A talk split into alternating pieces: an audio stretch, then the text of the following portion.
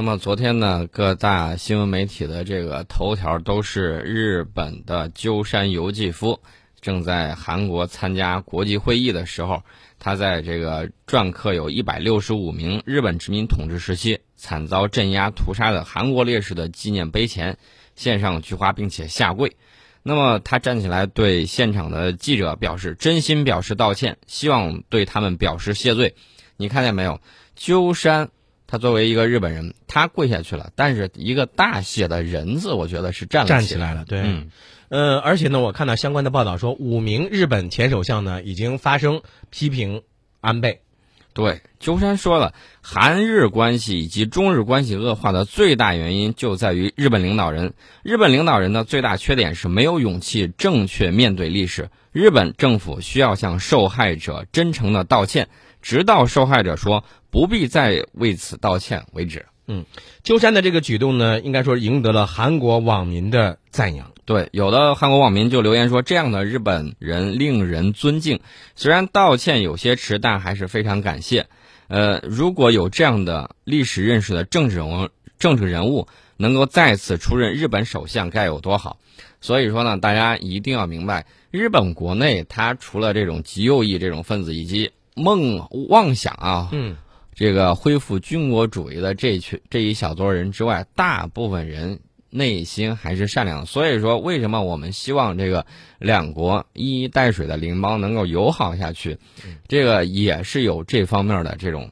呃，因为毕竟还有真正有良知的人在。这个时候呢，你看到这个央视这个新闻台这个鸠山。啊，正在重播日鸠山说日本应该正确对待历史，他就在这个纪念碑前这个下跪。嗯，其实呃，美联社十二号呢有一个评论说，同样是二战的侵略者，同样犯下过大屠杀的滔天罪行，德国成为战后和解的榜样，而日本呢却深陷亚洲邻国憎恨的泥沼。这个二战之后呢，许多日本战犯都没有受到审判和惩罚，其中就包括日本现任首相安倍的外祖父。不仅如此，日本国会议员多次参拜靖国神社，安倍等人还多次企图洗白侵略历史，种种行为也会削弱以及破坏日本政府忏悔的这种诚意和努力。呃，所以说呢，你看鸠山跪下去，但是一个大写的日本人站起来了，安倍在那儿。拼命的给这种侵略的这种血衣上涂白，然后呢，我就觉得他始终啊还是在那儿跪着呢。呃，刚才我们不是说了吗？这个日本呢有五名的前首相对安倍晋三呢已经进行了批判，这是由一个日本老记者组成的团体呢十一号公开了这五名日本前首相对安倍晋三的谏言，他们批评安倍无视国民。破坏日本立宪主义，要求立即撤回安保法。这个五名日本的这个前首相呢，包括这个西川护熙、羽田孜、村山富士、鸠山由纪夫、菅直人，这个五名日本前首相。嗯，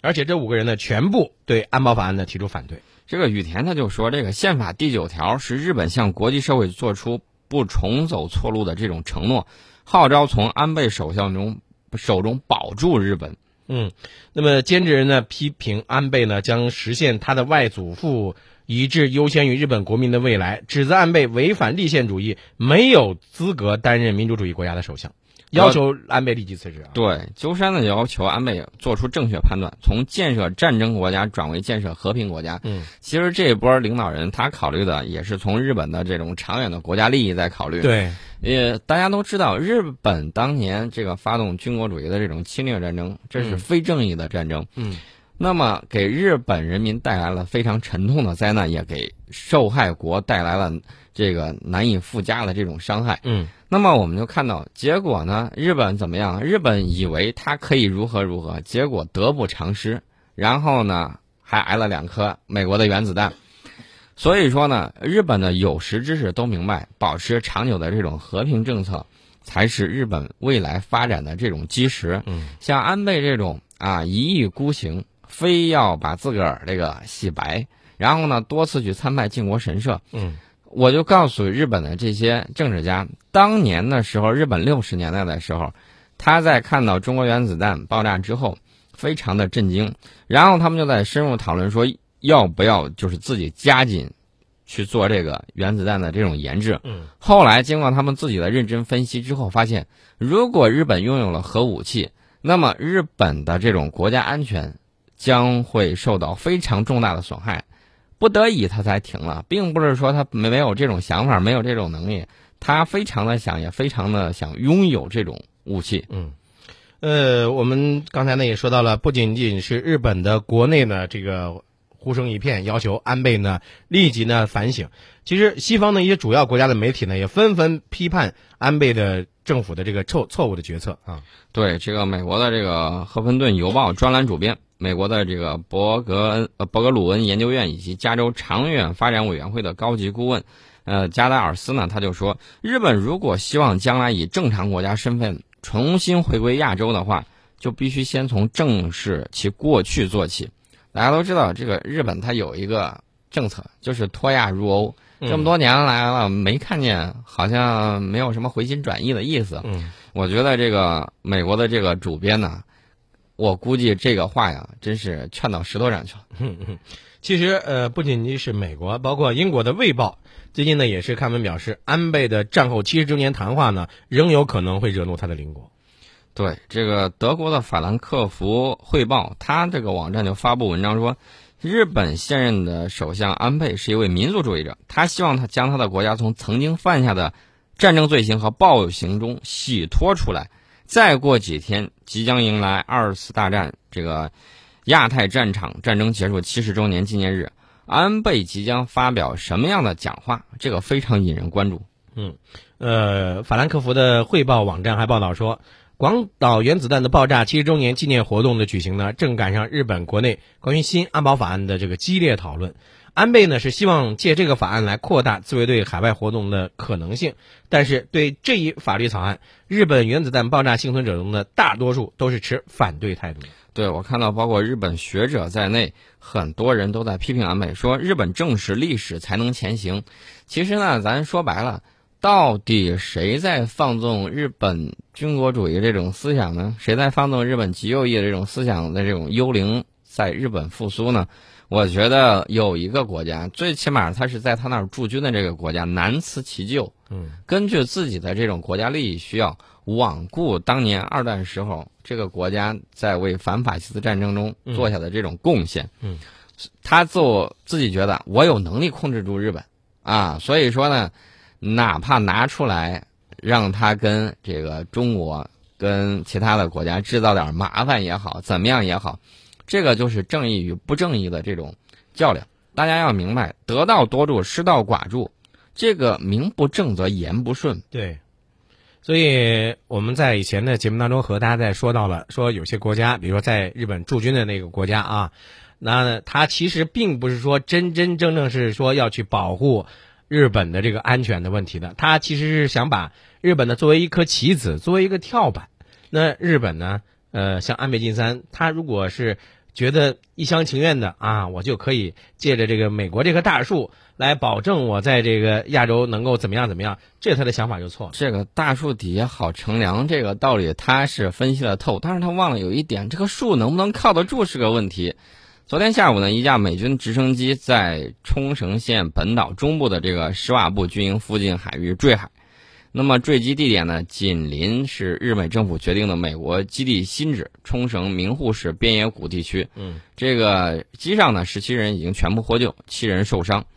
日美决定把这个冲绳普天舰基地搬到这个同户呃同县名护市边野古地区之后，冲绳人民是强烈反对的，因为驻日美军基地带来的这个安全风险非常的大。嗯，在零四年的八月十三号的时候，一架美军直升机在普天间。这个机场毗邻的这个冲绳国际大学校园之内坠毁了，嗯，啊，当时燃起大火，三名成员受伤，啊，还好没有地面人员受伤。那么，日本那个官方长官菅义伟十二号正在冲绳访问，那么在当天下午举行的与冲绳县知事的会谈里头，菅义伟仍然坚持说：“你把莆田电基地就搬到边野古这儿了。”政府。这个立场也非常一贯，嗯，那么冲绳县知事呢就坚持要求把基地迁到冲绳县之外，你爱放哪儿放哪儿，别放到冲绳，嗯，那么两者的意见分歧依然难以磨合，我估计这次这个驻日美军的这个坠机事故，仍然会激发当地的这种反对浪潮。所以在未来一段时间之内，日本的冲绳，它的当地的民众和美军之间的这个冲突，不能说冲突吧，或者这种互相之间的这种，呃，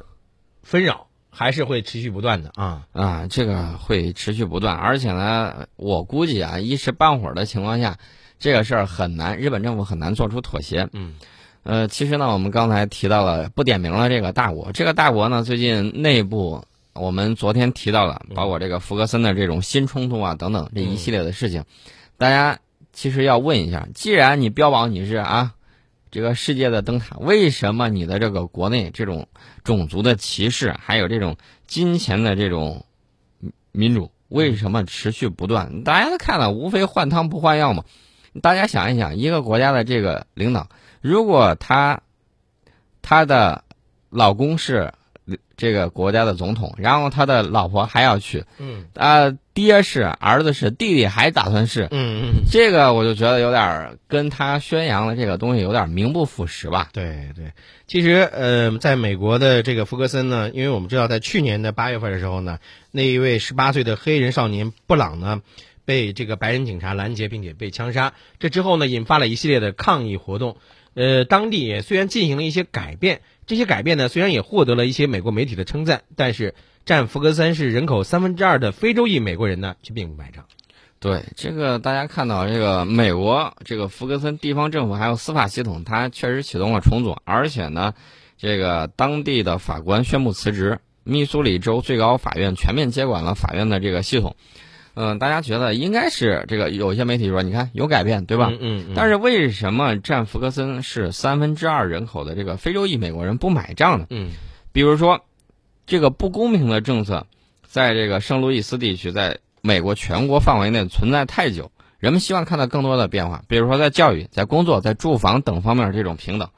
呃，所有的人他都希望自己，尤其是孩子啊，将来有一个比较光明的未来。对。但是如果没有好的这种教育机会，未来就很难谈起。嗯，其实，在美国，它的这个系统性的歧视啊，是难以根除的。对这种歧视，在美国的这个美籍华人也会遇到。比如说，这个有一个就是圣路易斯地区种族问题专家，这个地区美籍华人协会主席卡罗琳，他就说，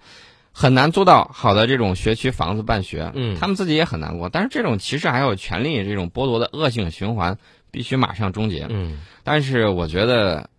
我我跟他们当地很多抗议人士的这个观点一样，就是改革来的太缓慢，而且太过表面，而且这个美国的这种当地的这种虚伪的民主难以服众。对，美国民主党二零一六年参选人这个希拉里，他在九号的时候，他在这个福格森事件一周年的时候发了一个推特。呃，这个一年后，人们需要做更多的事来揭露这个系统性的种族歧视，并且确保社区里每个公民都有安全感。他说的这个话，你听见没有？非常好听。嗯。但是民众不买账，因为记者到这个现场去采访一这个抗议者的时候，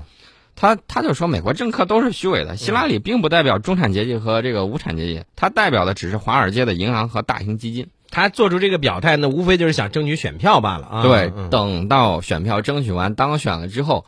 啊，当年他们说的话能兑现的了了的。当年这个美国总统竞选的时候说的那些漂亮话，到后来能够实现的非常的，你基本上掰着指头都能查得过来。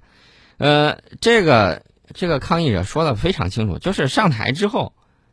这个希拉里。马上就会回到他所代表的富有阶层的这个圈子里头去，这也就是美国民主的这种欺骗性所在。其实，如果说美国的这种虚伪的民主不加以改变的话，那美国就会出现越来越多的福格森，对吧？对，嗯，而且呢，政客呢会忽略大多数美国人的要求，因为富人在掌握着政治。对对对。美国的这个维拉诺瓦大学的雷克莫教授他说：“这个美国民主正如抗议者形容福格森那样。”政府要在那里保持民主的这种假象，就是这种稀释民主，但是却没有起作用。嗯，所以美国不要再以后动不动就叫嚣着你的这个所谓的民主了。之前呢，以人权祖师爷自居，结果呢，大家发现他的这个人权问题非常的严重。天天他吹嘘的这个这一套这种西式民主，你发现没有？在世界任何国家就没有成功移植过的，在这个欧美地区之外，嗯没有任何一个国家成功复制过他这种东西。嗯这就说明他这个东西是有问题的。而且呢，在我也说一下，就提醒世界各国，你在制定本国政策的时候，一定要依据本国历史，依据本国的这种现状，从事实、从实际情况出发，不要觉得这个一听信别人的话，马上你就可以怎样怎样，就好像练好内力了，这是不可能的。没错。啊我举一个最简单的例子。嗯这世界上有没有一种灵丹妙药可以包治百病，吃了之后就可以？你觉得有？什么东西。肯定是不可能的嘛。这种东西只存在在神话小说里头，就是那种仙丹。那现实生活中有吗？同样的道理，没有说一种东西你拿过来之后，你只要说哎呦一信他说嗯他一切都是万能的，那是不可能存在的。没错。